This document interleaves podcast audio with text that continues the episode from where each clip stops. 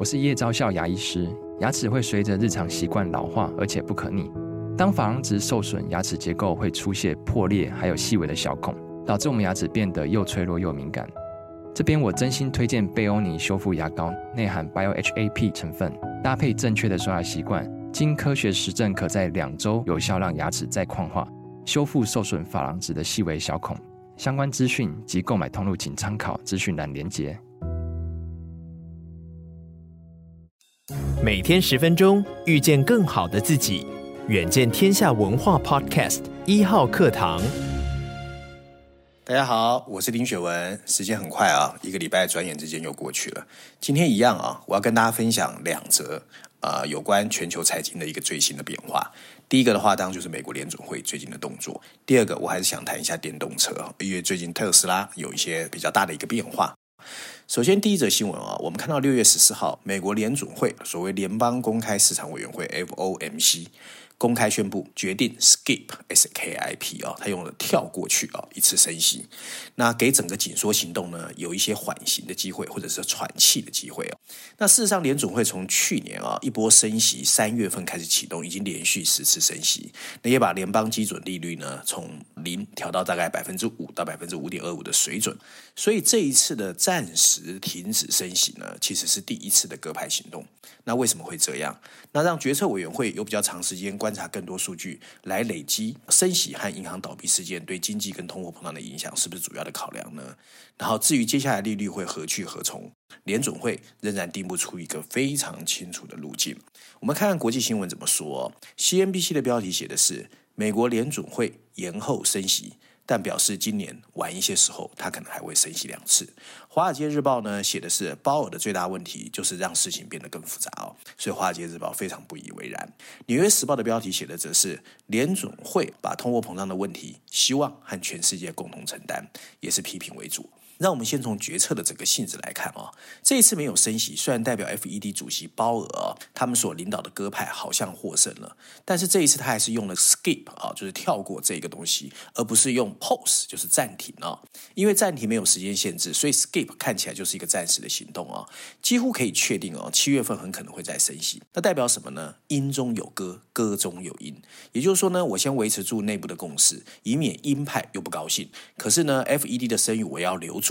可是呢，通货膨胀代表什么？其实没有真的缓和。那事实上也有人特别去分析哦，这一次开会的所谓的点阵图，那发现呢，十八个委员中呢，有十二个人预测今年至少会再升息两码，所以代表说呢，其实暂时的休息是为了走更远的路啊、事实上，美国的通货膨胀的走势真的是不大好。五月份整体的 CPI 升率啊、哦，大概下降到百分之四，但主要是因为能源价格相对去年的基期来说，去年是比较高的。可是七月以后，这项反通膨的动作会逐逐渐消散，所以五月份的核心通货膨胀率呢，还是有可能回到百分之五以上，甚至呢，服务业为主的会到百分之六以上。所以美国的整个通货膨胀的情况确实是居高不下。如果我们单纯去看推升通货膨胀的情况来看啊，传统上我们过去常听到嘛，有所谓成本推动型啊，需求拉动型啊。那成本当就是说，你比如说能源价格、食品增加，需求就是说哇，整个经济很热，所以很多人呢拼命花钱。可现在出现的是第三种，就是获利带动型啊。因为现在有一些企业发现，他们因为科技的发展有独占或垄占的位置，所以他们觉得，哎，反正因为通货膨胀被大家已经教育很久了，消费者也不在乎了，所以开始有一些调涨产品价格的一个情况。所以呢，我会认为呢，所谓获利带动型这个东西是比较糟糕，也是比较前所未有的。那长期供给面来看呢，现在有很多结构性的通货膨胀的因子，你譬如说我们常在讲的人口老龄化啦、劳工供给的趋缓啦，还有去全球化啦、供应链重盖啦、什么有案外。外包、能源转型、国安安全这些，这都代表说呢，其实整个通货膨胀是非常不利的。那加上呢，美国又透过所谓的通货膨胀消减法，然后所谓补贴啦，美国的制造业，所以全世界情况说实在哦，对通货膨胀不但没有稍微缓和的一个迹象，好，可能越演越烈哦。但除此之外，我感觉还有几个观察点我们要注意。第一个就是说呢，市场高度预期联准会会采鸽派行动，所以股票我们看到，哎，好像表现不错。不过大家要注意哦，决议宣布后第一时间的反应却是道琼指数四百多点的下跌。那主要原因就是因为决议宣布后半小时，鲍尔的在记者会上又说啊，我的我这个这个答询呢，我将来不排斥还会升息，所以代表什么？他自己整个情况都还不确定嘛。那市场当然被他搞得患得患失。所以短期之内哦，这种所谓通货膨胀下不来，然后联准会的姿态又不明确，这种情况对金融市场真的是不太好的哦。那另外呢，我要特别强调，鲍尔在记者会中也特别为联总会这一次的鸽派行动、鹰派思维提出了说明。他说呢，因为货币政策具有延迟效益，哎，这个很重要。我常跟大家说，很多人觉得说，哎，利率调整那么多了，可是我们的生活也没有变很负面呢。我其实，在节目中也说过，通常有十八个月的递延期，所以这个递延效果，如果去年三月开始算，大概今年第三季哦，我们开始觉得日子越来越难过。所以我一直在提醒各位，二零二三年没有你想象的这么好哦。在抗通货膨胀和防止衰退之间拿捏哦，其实各国央行不只是联准会，其实都很难去做很明确的决定。我们看台湾央行也是这样，所以全球经济前景真的非常暧昧不明。即使美国联准会，我个人觉得也是瞎子摸象，摸着石头过河。所以呢，我觉得多一些安全的意识，对大家来说一定是会比较好的。今天第二则新闻我要谈的是电动车，我刚才前面有提哦，特斯拉。开始在美国替 Model 三提供三个月的免费快速充电服务，目的呢是在本季末清空库存。即使在台湾，我们看到特斯拉的电动车也宣布 Model Y 和 Model 三指定车款限时选配套件升级方案，而且呢，在这个月就要完成交付。哇！曾经不可一世，你要排队买的特斯拉开始促销了。确实，美国电动车大厂特斯拉的降价策略哦，看起来本来不错，因为它的 Model Y 呢，它的销量有增加。不过，BOA 美国银行的分析师发出公开的警告，他告诉我们，特斯拉在美国电动车的市场的市占率到二零二六年会大幅下滑到百分之十八，主要是传统车厂开始急起直追。我在节目中谈过很多次，新创确实让很多年轻人对电动车趋之若鹜，也觉得电动车好像不可一世，那传统车厂没救了。可是这一两年啊，很多传统车厂用各种方式开始在继续追哦。台湾也是嘛，最早只有 GoGo，现在为什么连这个 Ionix，甚至国外的车厂都开始在开电动车？所以红海竞争会越来越明显。那根据 CNBC 的报道，BOA 分析师的研究报告显示，预估到二零二六年，特斯拉在美国电动车市场会锐减。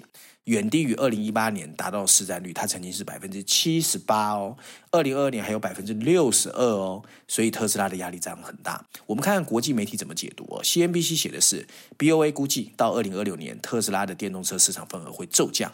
经济学认为。特斯拉和其他汽车制造商可以从福特学到一些东西。那其实福特，我觉得是一个在美国让大家蛮耳目一新的一个传统车厂。那财富杂志写的是福特的 CEO Jim Farley 哦，承诺要推出一款新的远程电动 SUV，速度之快，它称为个人子弹列车哦。那我们先看 BOA 到底说了什么啊？BOA 告诉我们啊，传统车厂包括福特、GM 啊，就通用都开始强势布局电动车。那特斯拉市占率的下滑呢，其实 BOA 觉得意料之中，估计哦。福特和 GM 的电动车在二零二二年在美国的市占率分别会占百分之八和百分之五，到二零二六年可以成长到百分之十四，几乎会跟特斯拉差不多。那 BOA 还提到哦，美国的老牌车厂福特、GM 的努力翻转，目前老牌新进车厂的电动车在美的市占率分别是三十五 percent、六十五 percent，二零二六年会翻转为七十 percent 对三十 percent，所以代表什么？新创电动车往下走，传统车厂往上走，这是美国四轮电动车的一个变化哦。我觉得这很有意思哦。我们先来看。看福特。到底福特为什么有这样的底气哦？福特在六月十六号要庆祝成立一百二十周年，那进入汽车制造的新时代，他强调他要开始着重电动车和软体时代的新汽车市场的时代哦。他面临着老牌竞争对手和新来者，其中最重要当就是 Elon Musk 的特斯拉。在这个拥挤的网络中，他的 CEO 名字叫 Jim Farley 哦，正在告诉我们一个独特的比赛路线。长期以来哦，老牌的车厂被大家一直批评是啊，你很像恐龙啊，低增长。低利率呢，而且包袱很多。从二零一四年到二零二零年啊，Jim Farley 掌舵的时候，福特的市值缩了五分之三，只有两百七十亿美元。可是二零二二年开始哦，它的股价一度飙升，让它的 A 群啊高达一千亿美元。那主要什么？它还有很多的动作，让大家发现，哎，传统车厂没有我们想的那么笨啊、你譬如说，他把福特、哦、分为三个部门，你譬如说专注电动车的电动车部门，还有高利润的汽油驱动的燃油汽车，还有商用车部门。他开始切割、哦，就我各有各的优势，我不再互相这个牵制，然后不能动作、哦。而且最重要是，他的很多动作、哦、让我们知道，他其实从新创颠覆者学到了一些东西。譬如说，他比大多数其他的传统车厂更快承认，哎，颠覆确实对产业是有贡献的。然后特斯拉呢，也影响了他很多的做法。首先，他承认他清楚知道模仿竞争对手在哪里能够发挥优势，而更关键是在哪里他不行，他也知道去避免那个坑哦。那马斯克对汽车制造业的最大贡献，福特认为就是证明了多年来一直亏损的电动车其实是可以赚钱的。特斯拉在二零二二年的营业利润高达百分之十七，远远高于大多数传统车厂在燃油车享有的利润率。哎，这个就不简单。然后福特当然不是唯一一家哦，把更更多供应链引入内部传统车厂的制造商。过去哦，传统车厂供应链其实它管制是非常严、非常精细的。可是呢，电动车厂不是，它是有容乃大。所以通用汽车 GM 和福斯呢，Volkswagen 这些竞争对手也在附近开始创造整个 ecosystem 的生态链。那里面就特别强调呢，包括电池厂，因为电动车主要是靠电池厂，不是像以前靠发动机跟引擎嘛。所以他们开始往上游，包括跟一些稀有的矿场啦，跟电池厂开始互相合作。哎，这个就很特别哦，因为很多人过去认为传统车厂打不赢新创企业，就是你没有办法跟人家合作。那另外，金发利也在仿效马斯克，试图减少这个行业臭名昭彰的复杂性。他开始想办法去创造一个更轻、更灵活的机器。那有机会呢，有更大的一个灵活力去针对电动车的这个生态系统。福特在二零二五年准备推出一个新电动车的汽车架构，它会共享更通用的机械和软体措施，而不是像过去一样一定要来自供应商数百个零件，每个零件都要有协调工作的晶片。不是，他开始接受，就说，哎，我有一个底牌，我有个框架，那我就可以做。那当然我会觉得啦，MH 其实它的逻辑是不是错的？可是红海要赶快找到他的客户，因为代表说传统车厂的思维在变啦。可是他为什么要选择你？你可能在这个时候是你最好的机会。那另外呢，，Mask 对他的公司的角色其实都一直很广泛，从设计特斯拉的资讯娱乐系统到建立充电网络，所以车主可以在特斯拉整个充电网络在充电。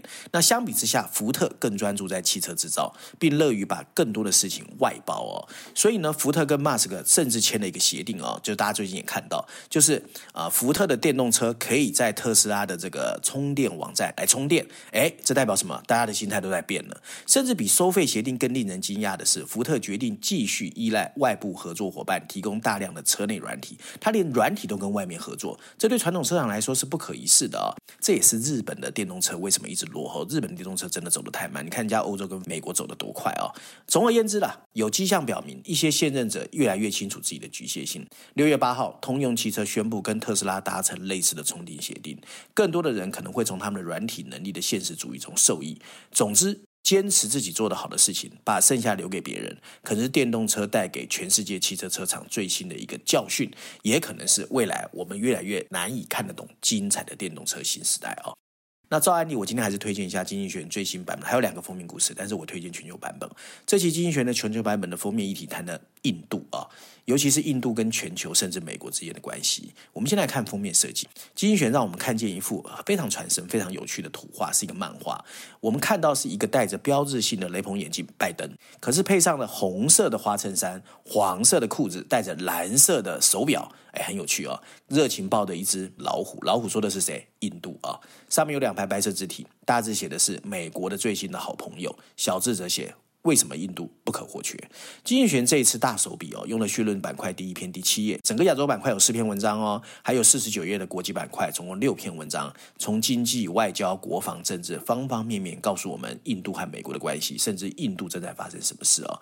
那如果大家对印度有兴趣，或者是想更了解印度深刻一点，我必须说，这次经济学写的还是蛮认真的，而且有很多东西是言之有物。那大家看一看呢，其实端午假期其实会过得更愉快。总而言之，端午假期也快到了，先祝大家端午节愉快，也希望大家能够喜欢今天的节目内容。我们下个礼拜见。